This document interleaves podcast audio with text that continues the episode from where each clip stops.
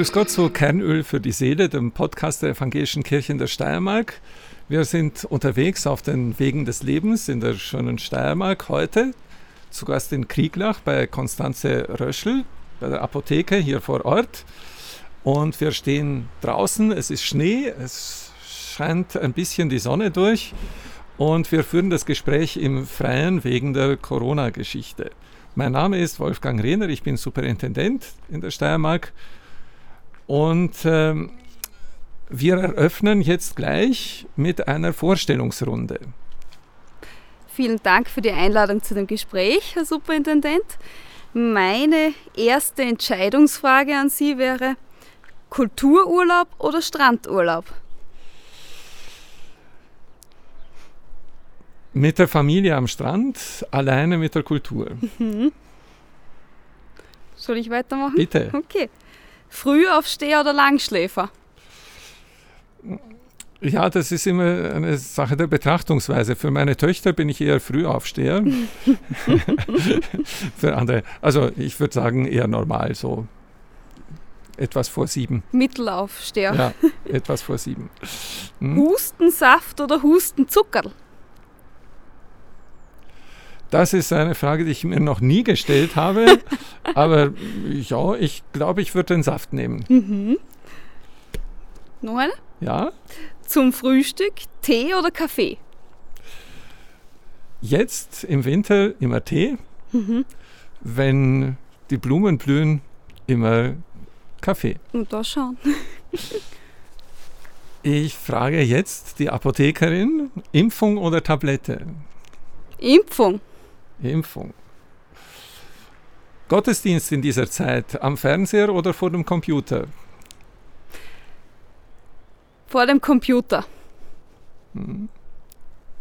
Lieblingsjahreszeit, Winter oder Sommer? Sommer. Okay. Und äh, Influenza oder Corona? Was man lieber kriegt. ich bin hoffentlich bald gegen beides geimpft. mhm. Aber da nehme ich noch eher Influenza. Okay. Ja. Also Corona ist gefährlicher. Das Problem ist, die Therapiemöglichkeiten fehlen uns bei Corona und bei Influenza haben wir gute Mittel. Und mhm. abgesehen davon bin ich jedes Jahr geimpft und äh, ja. Okay. Sie sind Apothekerin noch nicht so lange. Oh, sechs, sieben Jahre. Sechs, sieben Jahre, da, da hat man schon ein bisschen Erfahrung. Und äh, Sie sind ja nicht so ganz zufällig auf die Idee gekommen, Apothekerin zu werden. Sind Sie mehr oder weniger in der Apotheke aufgewachsen? Wie ist das? Sozusagen. Meine Mutter war schon Apothekerin, ist Apothekerin und war hier in Kriegach Angestellte. Und äh, das war nach dem Schulweg immer super. Da konnte man zur Mama in die Apotheke kommen. Das war dem damaligen Chef egal. Und dann gab es da immer wunderbar Eibesteig, Zuckerln und ähnliches. Es war für ein Kind großartig und dann durfte man die Heftchen sortieren und was halt für ein Kind so an Arbeit zu finden ist. und ja, und dann hat meine Mutter diese Apotheke übernommen. Und äh, eigentlich war schon immer klar, dass ich gerne Apothekerin werden würde. Das, die Frage hat sich nie wirklich gestellt. Das war so, ja, in diesem Gebäude will ich einfach immer sein. Mit diesen Gerüchen, mit den Menschen, das ist genau das Richtige. Mhm. Ja. Die Menschen, die kommen und denen kann hier geholfen werden?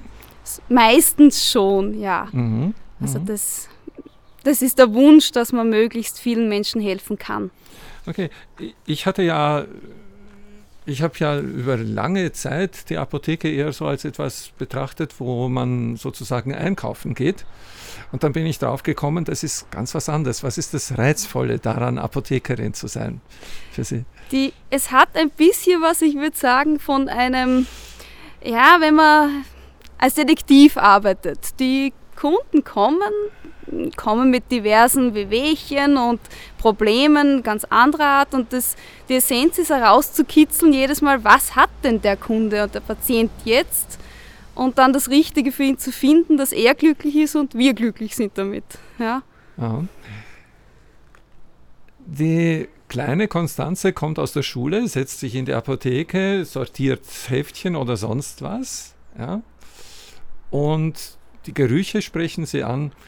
Und irgendwie ist das das normale Lebensumfeld. Aber dieses Besondere, was, was das äh, Dasein als Apothekerin ausmacht, wann haben Sie das für sich entdeckt? Als meine Mutter die Apotheke übernommen hat, war ich dann noch mehr in der Apotheke natürlich.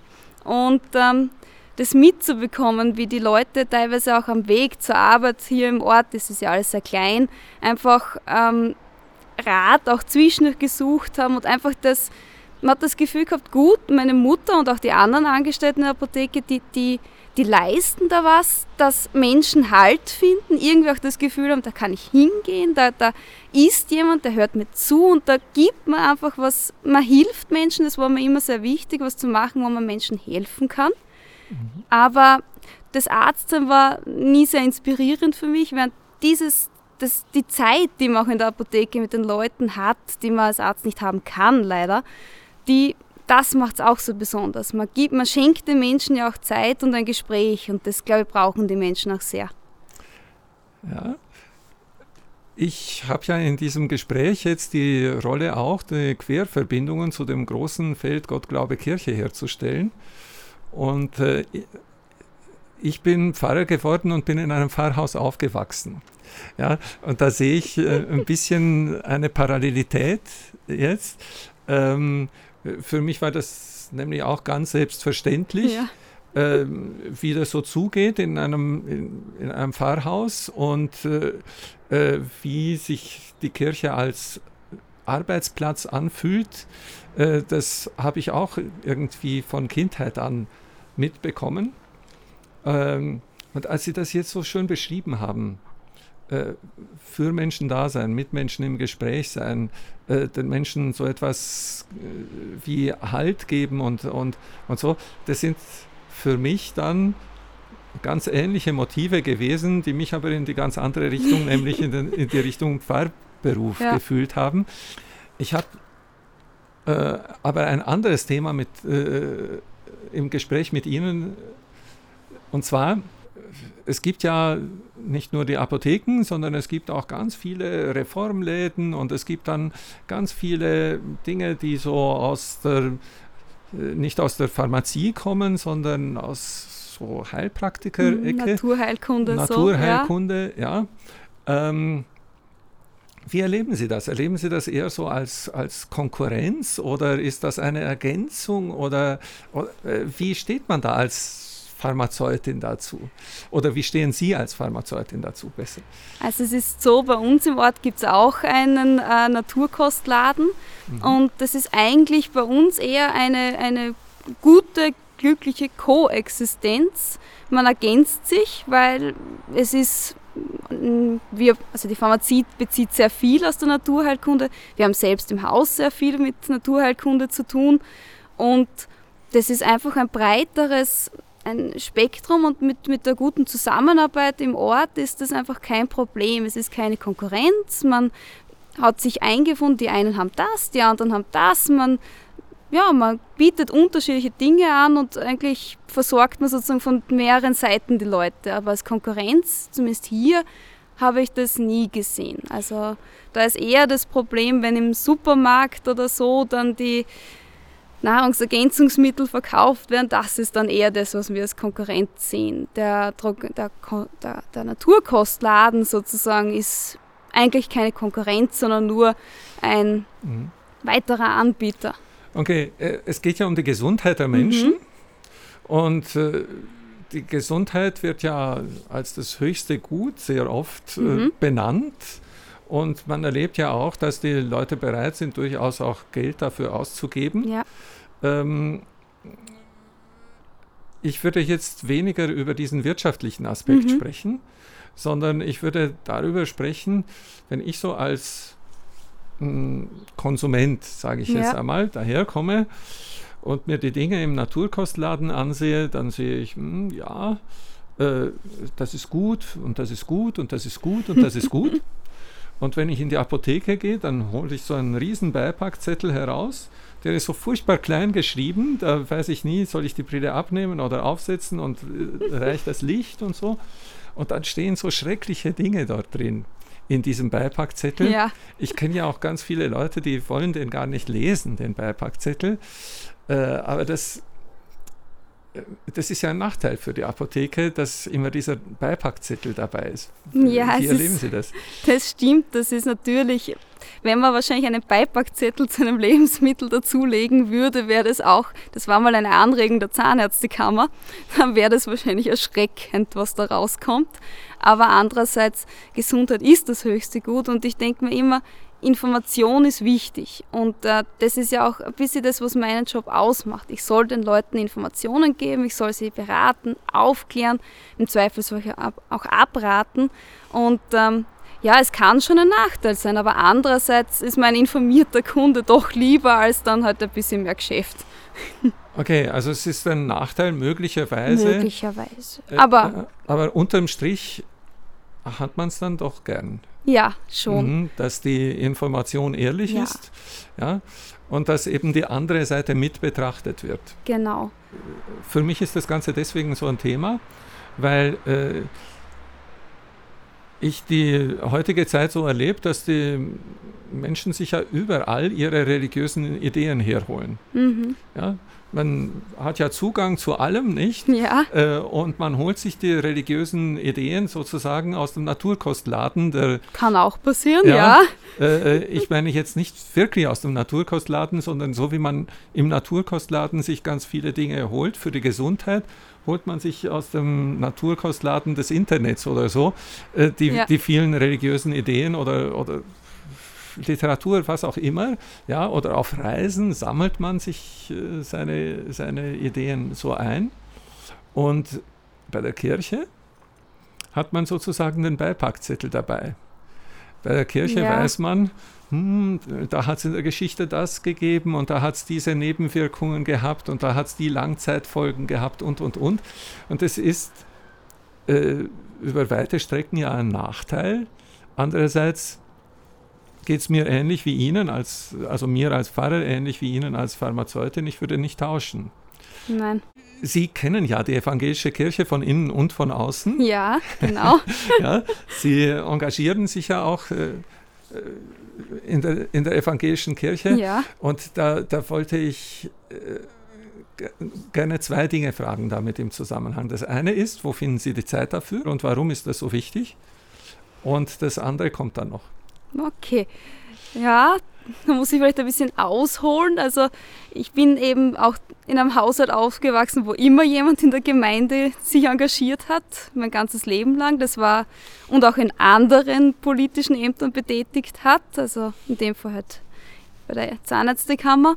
Und ich, weiß nicht, das war für mich auch immer eine Selbstverständlichkeit, ein gelebtes Beispiel. Man man bringt sich ein, man gestaltet die Gesellschaft mit und ähm, dadurch hat das einen recht hohen Stellenwert sowieso auch in meinem, auch wie eine Selbstverständlichkeit immer in meinem Leben eingenommen, dass einmal der Vater halt an den und den Abend nicht da ist, weil da ist er halt bei der Gemeinderatssitzung und das ist auch jetzt so, da, das, da nehme ich mir die Zeit dafür. Das ist ähm, wie wenn ich Sport mache. Da nehme ich mir auch extra Zeit dafür und das ist meine Freizeitgestaltung und ich sehe es als etwas, da, da kann ich aktiv bei einer Gemeinschaft mich einbringen und etwas tun und das ist dann nicht nur für mich, sondern auch mal für andere. Das ist einfach, es gibt mir was zurück. Ja. Also auch wieder das für andere Menschen da sein und Genau. mit anderen Menschen gemeinsam unterwegs sein. das ist sehr wichtig, Mhm. ja. Ja, Aber auch, man kriegt eben auch wirklich was zurück, weil man dann Mhm.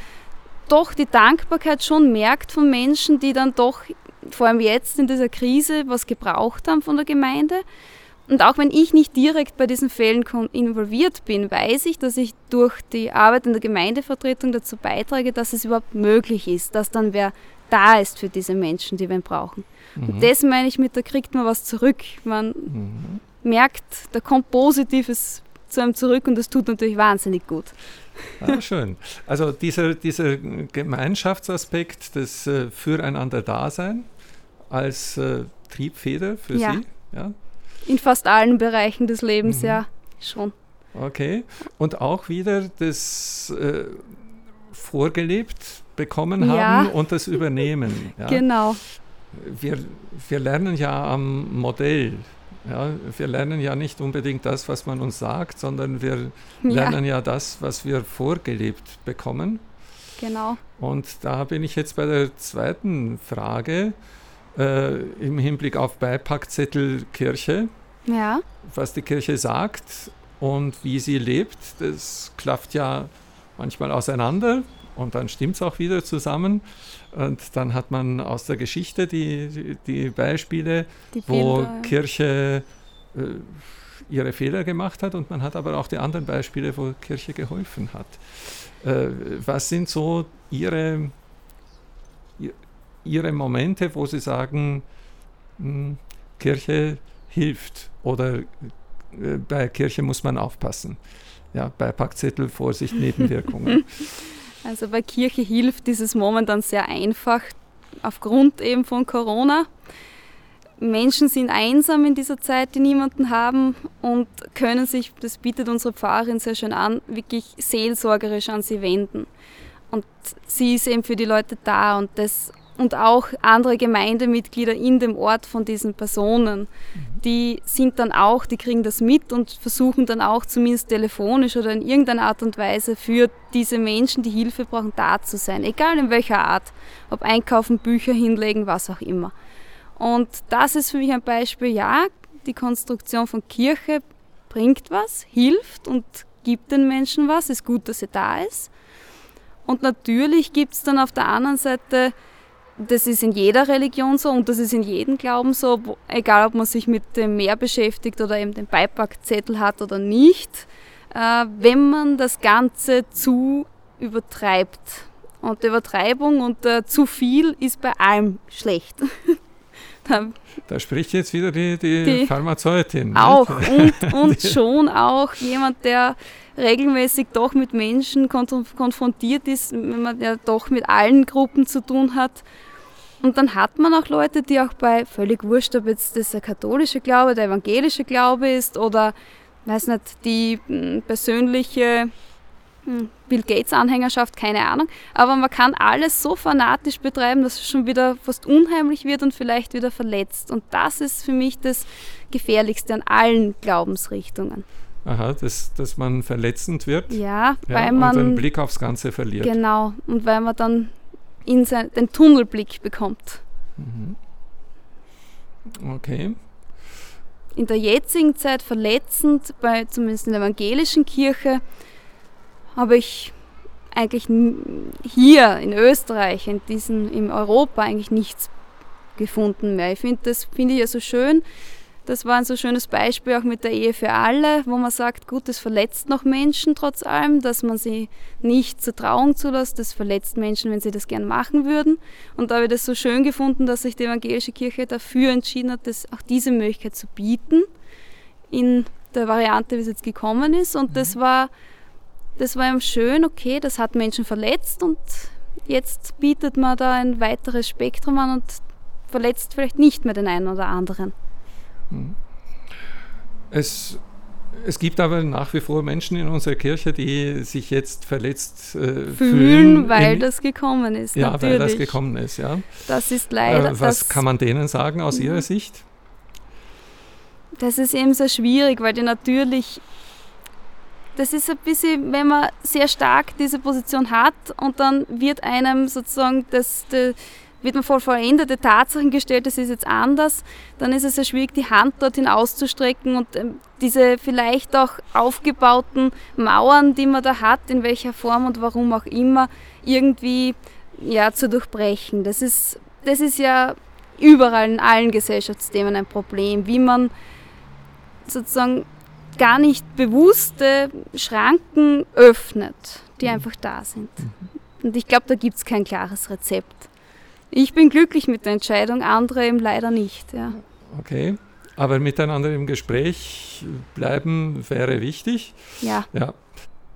Ich stelle mir jetzt so vor, wenn wir beide einmal den Beruf tauschen würden. Ja? Äh, so, wenn jetzt Leute kommen, ich habe jetzt so gehört, in der Apotheke kommen Leute und man äh, tut gut, wenn man ihnen zuhört, wenn man mit ihnen redet und so. Ja, also das könnte ich mir vorstellen. Auch ohne das, äh, also vorausgesetzt, die Kompetenz. Ja, vorausgesetzt ist immer, äh, dass, dass die fachliche Kompetenz gegeben wird ja, bei genau. dem, bei dem äh, äh, Gedankenspiel. Dennoch, äh, wenn ich jetzt in der Apotheke wäre, gerade in dieser Zeit, ja, denke ich, die größte Herausforderung äh, ist, ist, wie redet man mit den Leuten über das Impfen? Ja. Dass man ihnen die, die Angst nimmt. Ja. ja? Äh, wie redet man mit den Leuten über das Impfen, dass sie sich ernst genommen fühlen, wenn sie Ängste haben? Ja, genau. Ja? Und äh, die, die ganze Geschichte mit den Tests.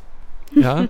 ich erlebe das als so äh, befreiend, wenn man vor einer wichtigen Begegnung, die in Präsenz stattfinden soll, wo man persönlich ja. hingehen soll, wenn man sich da testen lassen kann. Also äh, um dann zu wissen, ich bin nicht Jetzt gefährlich. Nicht ja, gefährlich, äh, genau. Äh, für mein Gegenüber. Und ich glaube also, für mich werden in der jetzigen Zeit das die beiden großen Themen neben dem Tagesgeschäft sozusagen, das, das äh, äh, würde ich gerne verstärkt machen. Ähm, jetzt die Frage an Sie. Sie kennen sich ja aus in der Kirche ein bisschen. Äh, was würden Sie, wenn Sie, weiß ich, jetzt einmal Superintendent sind, wären, ja, ähm, was wären für Sie die wichtigen Themen? Nicht nur in Bezug auf die Krise jetzt, oder? Ja, Generell. überhaupt. Überhaupt. Was wäre für Sie, was, was müsste Kirche jetzt machen? Besonders schön finde ich, wenn Kirchen, auch wenn sie sozusagen nicht als Gottesdienst, Gottesdienstgebendes Haus besucht werden dürfen, offen sind zum Gebet. Mhm. Das ist für mich ganz wichtig, dass man diese Möglichkeit den Menschen gibt Natürlich wäre es super, wenn, das, wenn die Voraussetzung da wäre, dass man testen muss, bevor Menschen einen Gottesdienst besuchen, wäre es toll, wenn man das versucht aufzubauen, damit okay. man ihnen die Möglichkeit gibt. Dass man gemeinsam feiert? Ja, dass man gemeinsam wieder feiert. Obwohl ich hoffe, dass wir es auch ohne Testungen bald wieder dürfen. Und ähm, im ganz Großen, aber das übersteigt die Rolle des Superintendenten dann doch, äh, aber man kann ja mitwirken ähm, mir immer wichtig ist der Punkt der, der, Religionsunterricht. Ich weiß, das ist schon öfter gekommen, aber auch bei mir ist es so, der konfessionsbezogene Religionsunterricht ist auch mir schon seit ich 16, 17 bin suspekt. Und ein, ein Religionsunterricht, der generell die, also die meisten Weltreligionen eher behandelt im Ganzen und Religion wie eine Art Geschichtsunterricht gestaltet, wäre mir zum Beispiel lieber als der rein getrennte konfessionsbezogene Unterricht. Okay. Aus dem, was Sie jetzt sagen, äh, ist für mich in diesem Gespräch jetzt von Ihrer Seite her neu, dass Sie das Thema persönliches Gebet mhm. als ein, ein, ein, ganz wesentliches Element so benennen. Ja. Ähm, weil das äh, mir im, im, Gespräch ein bisschen gefehlt hat bisher. Äh, es war die gesellschaftliche ja, Dimension genau. von, von Kirche ganz wichtig, merken wir gerade in dieser Zeit. Genau. Ja. Äh, auf der anderen Seite merke ich gerade in dieser Zeit, wie nicht nur der eigene Körper äh, gestärkt werden muss, ja. sondern auch die Seele. Die Seele, genau.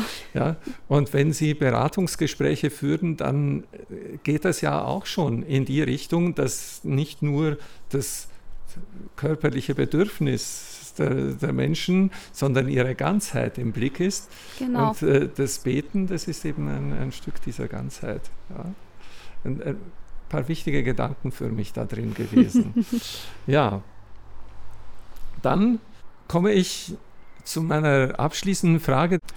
Was wünschen Sie sich und anderen für die evangelische Kirche in der Steiermark bzw. von der evangelischen Kirche in der Steiermark? Für die evangelische Kirche in der Steiermark wünsche ich mir, dass sie gestärkt aus der Krise hervorgeht, dass die Menschen wieder mehr Bezug gefunden haben, mehr wissen, ja, das ist was Wichtiges, da, da kann ich hin und damit das auch mitnehmen, diese positive Konnotation.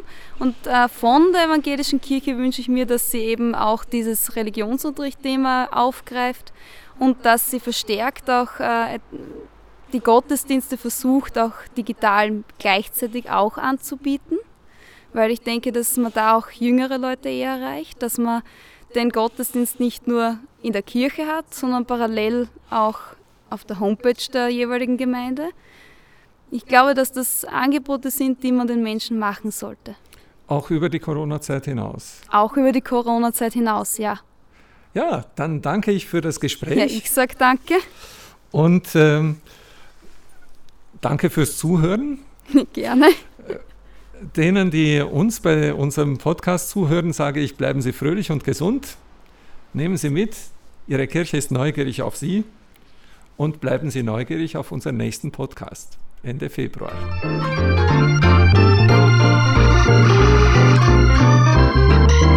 Musik